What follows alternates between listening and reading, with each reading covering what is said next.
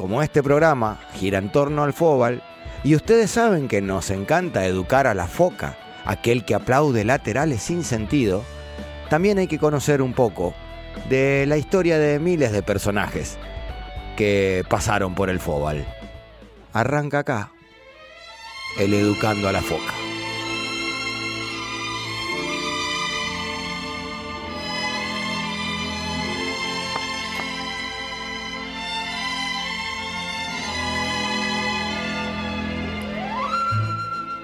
11 de abril de 1965. Un diluvio suspende la primera fecha. San Descenso y Argentinos debían, pero no se enfrentarían. Los jugadores a partir de las 12 recibieron su día libre. En San Lorenzo, ese San Lorenzo, era el de los carasucias. Beira, el Nano Arián, el Loco Doval y hasta la oveja Telch.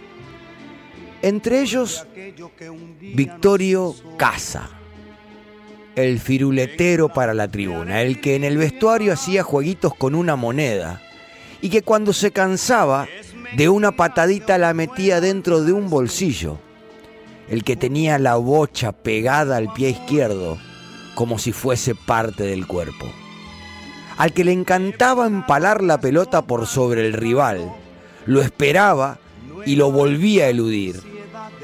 Fantástico tirador de caños y en sus comienzos recontra morfón. Y por eso era puteado por la tribuna. Hasta que maduró, hasta que alguien le dijo basta de la monedita y luego se cansó de hacer que sus compañeros conviertan y se conviertan en goleadores. El mismo que el día del diluvio fue liberado y aprovechó a buscar a su novia junto a una pareja amiga.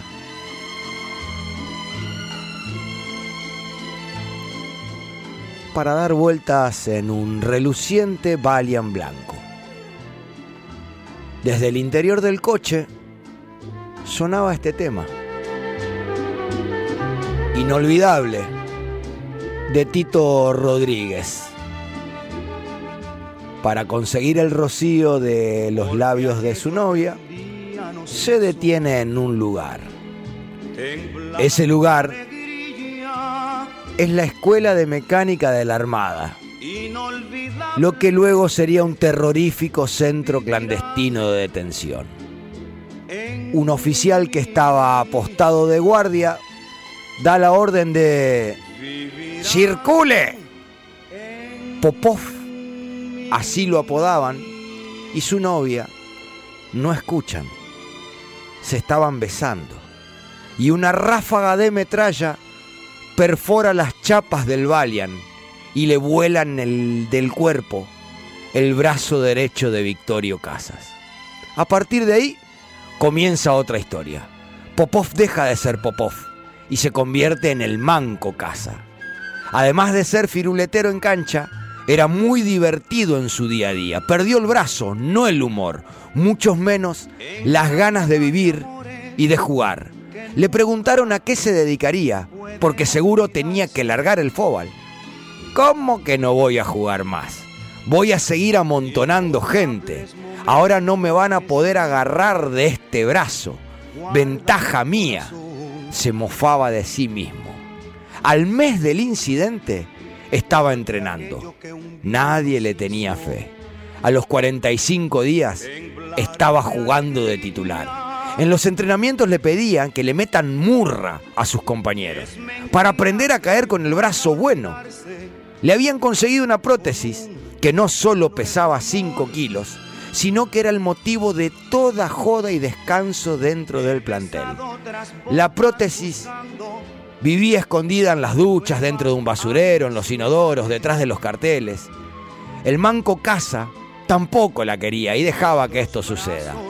El código familiar de los carasucias, ese equipo de San Lorenzo, era muy profundo y muy pesado. Antes de salir al campo, lo ayudaban con los cordones. Tenía un solo brazo. Se lo ataban, sí, pero juntándole los cordones del botín izquierdo con el derecho. Popov, el manco, entraba al campo arrastrando los pies, que luego era desatado por el árbitro de turno. Los alcanzapelotas estaban apalabrados que cuando jugasen en el viejo gasómetro y ocurra un lateral para San Lorenzo, se la den a Beira a la pelota. Beira tomaba la pelota y ¿qué hacía? Se la tiraba a Popov. ¡Sacá, manco! ¡Sacá vos!